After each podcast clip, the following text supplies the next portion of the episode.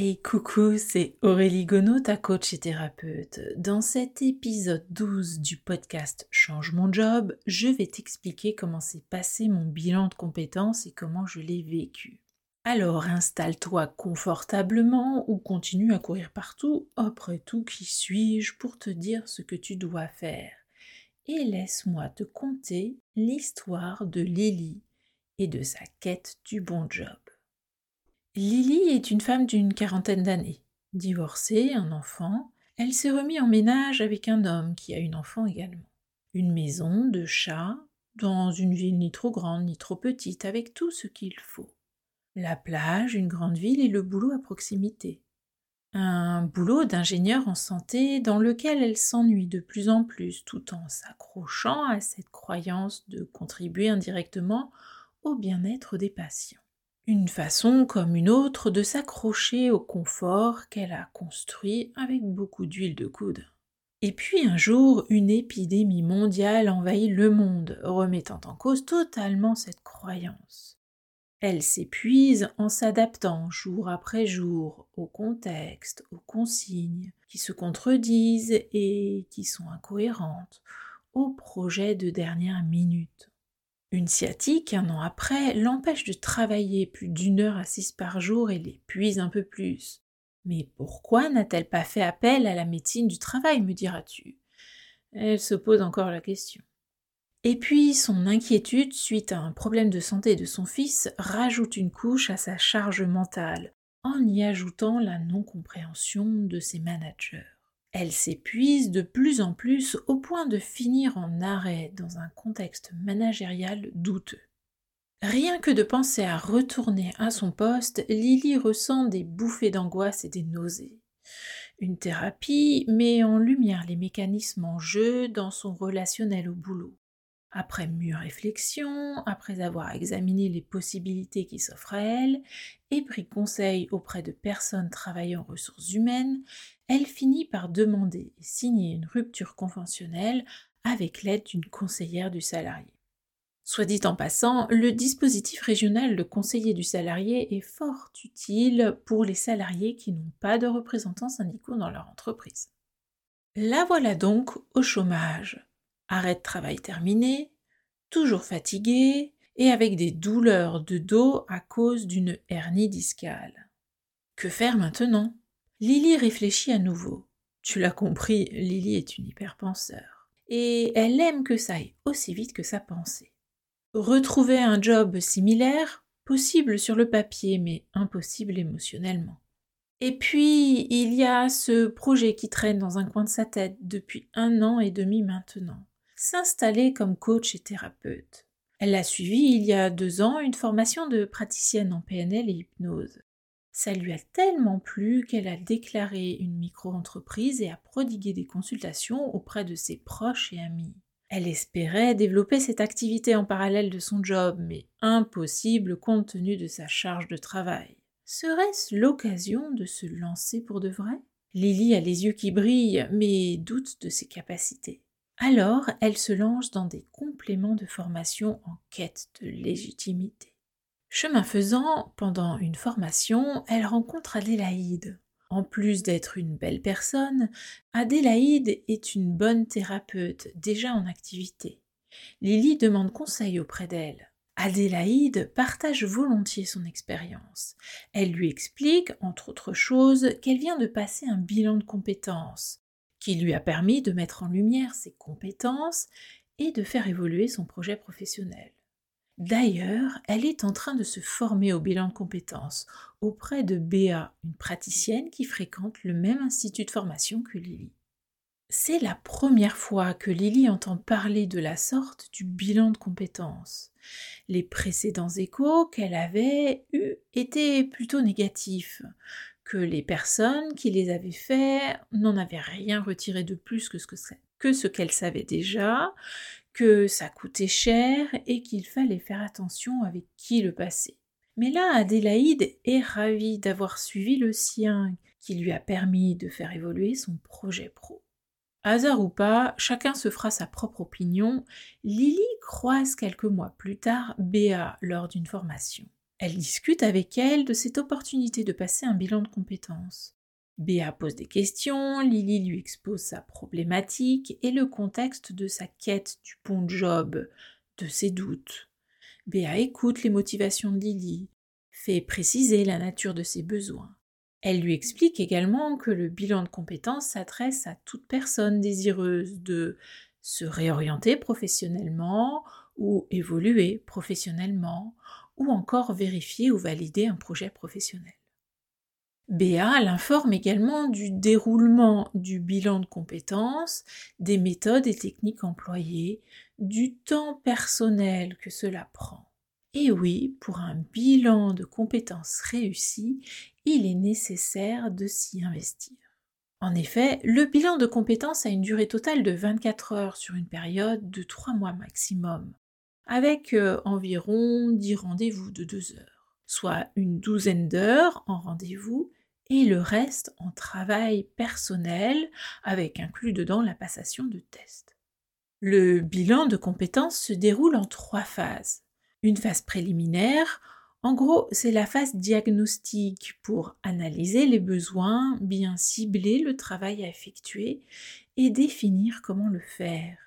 Une phase d'investigation. Pendant cette phase, on explore et analyse les motivations, les aspirations, les compétences, les aptitudes et les possibilités d'évolution professionnelle. Et enfin, une phase de conclusion elle permet de faire le tri, de formaliser le projet professionnel, d'analyser les atouts et points de vigilance et d'élaborer un plan d'action. Béa précise aussi le tarif de cette prestation et que Lily a la possibilité d'utiliser son compte personnel de formation, le fameux CPF. Lily, après réflexion, eh bien oui, une hyperpenseur, hein, pour elle c'est normal de penser, décide de réaliser ce bilan de compétences. Elle en a besoin pour confirmer son projet de développement d'entreprise, de coaching et thérapie. Guidée par Béa Emily, elle réussit son inscription sur la plateforme moncompteformation.gouv. Après convention et validation, elle commence son bilan de compétences trois semaines plus tard. C'est Caroline qui prend alors les choses en main. Béa l'a recommandé. Elle est thérapeute. Première étape, un entretien diagnostique de deux heures pour faire un état des lieux de la situation de Lily et mettre déjà en évidence les premiers éléments du projet pro. Pour préparer ce rendez-vous, Lily a transmis à Caroline son CV mis à jour et son parcours de vie retranscrit sous la forme d'un schéma. Dès ce premier rendez-vous, Caroline l'aide à prendre du recul sur sa situation et conscience de, des choix faits. Une révélation pour Lily. Elle comprend mieux comment elle en est arrivée là. Elle repart avec des exercices à réaliser chez elle pour continuer sa prise de conscience sur ses motivations, ses valeurs, ses croyances. Car oui, pour trouver le job de ses rêves, mieux vaut bien se connaître. Elle débriefe régulièrement avec Caroline sur les résultats des exercices lors de ses rendez-vous de coaching. Caroline l'aide à mettre en valeur ses atouts et à lever les blocages pour que de nouvelles perspectives professionnelles émergent et pour que Lily s'autorise enfin à les considérer. Lily passe également des tests de personnalité sur une plateforme en ligne réputée. Les résultats analysés avec Caroline lui apportent des confirmations et des remises en question, notamment sur le côté entrepreneuriat. Et oui, Lily avait négligé cette partie jusque-là.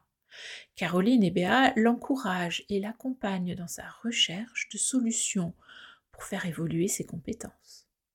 Lily travaille également sur les attendus des activités qu'elle doit exercer dans le cadre de son projet professionnel. En travail personnel, puis avec Caroline, Lily analyse les compétences transférables et celles nécessaires pour son évolution pro. Lily investigue également auprès de professionnels en exercice. Là encore, elle débriefe avec Caroline pour faire le tri de ce qu'elle veut et ne veut plus, des avantages et des inconvénients. Cela lui permet d'affiner encore son projet professionnel et surtout de profiter des retours d'expérience de ses professionnels en exercice. Lily bénéficie d'une séance de coaching projectif. Lors de ce rendez-vous, elle s'imagine pleinement dans son rôle de coach et thérapeute, mais aussi dans les autres rôles à endosser pour mener à bien son entreprise.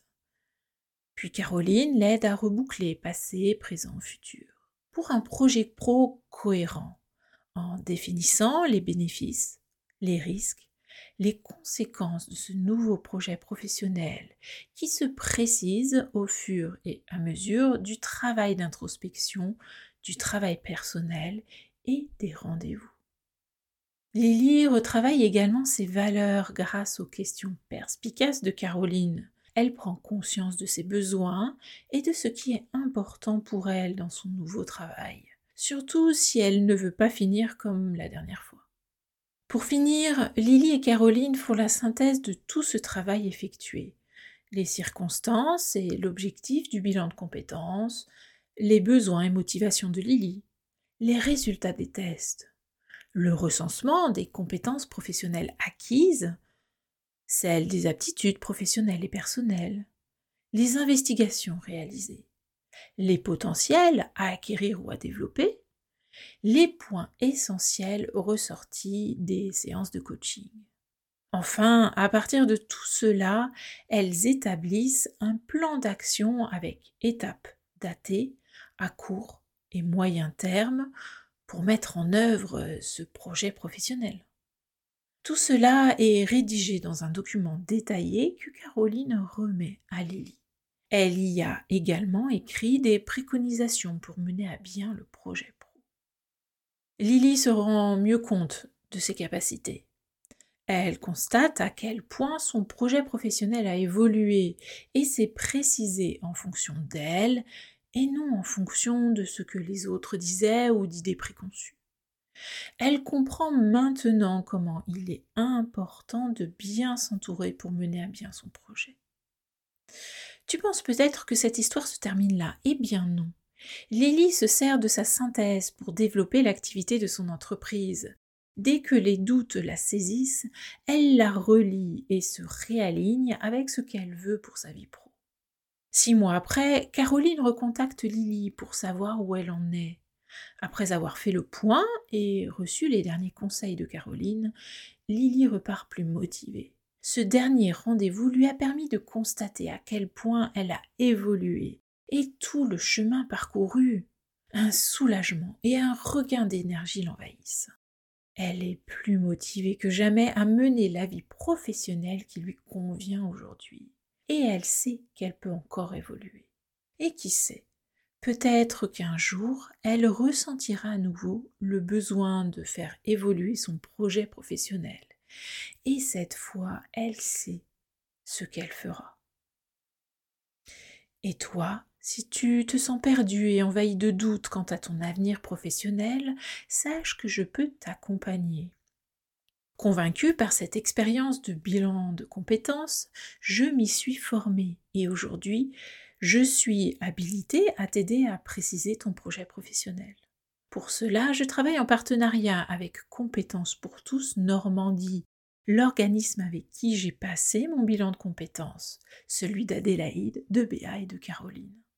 Si tu veux plus d'informations sur le bilan de compétences, je t'invite à me contacter par mail ou par téléphone. Ce premier rendez-vous est gratuit. Mon agenda et mes coordonnées sont sur mon site internet www.aureligono.com/contact. Bon, si je résume, le bilan de compétences est finançable par le CPF ou par ton employeur. Pour cela, vérifie que l'organisme est habilité.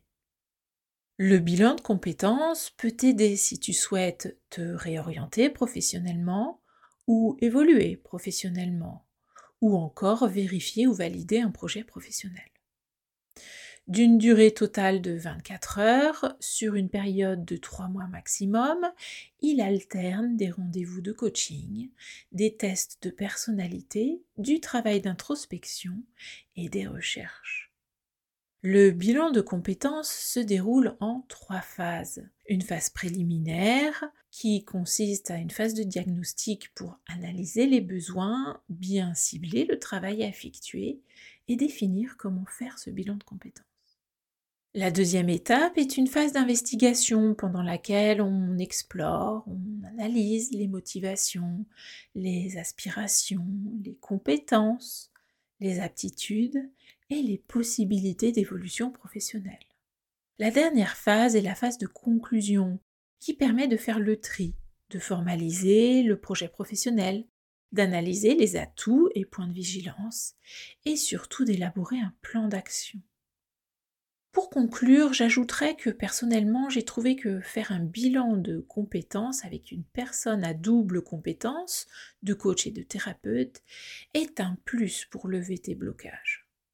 Il est important également de se sentir à l'aise avec ce coach. Donc pense à lui demander comment cette personne travaille et comment va se dérouler en détail le bilan de compétences.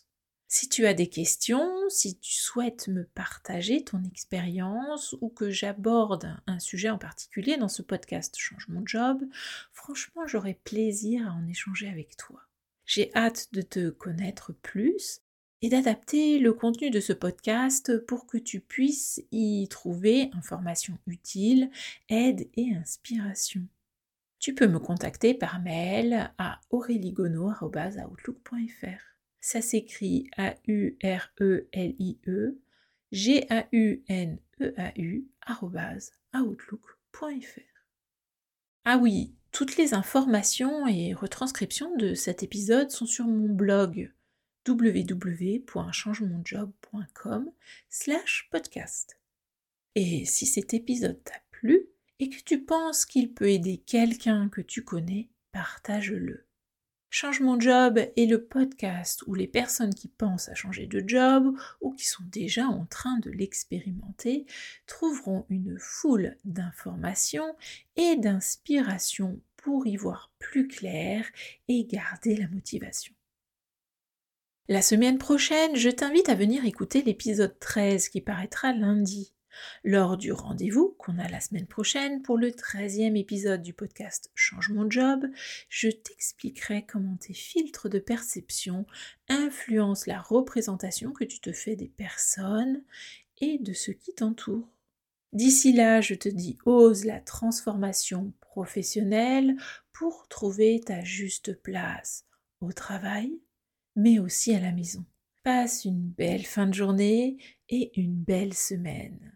On se retrouve lundi prochain pour notre rendez-vous hebdomadaire Change mon job.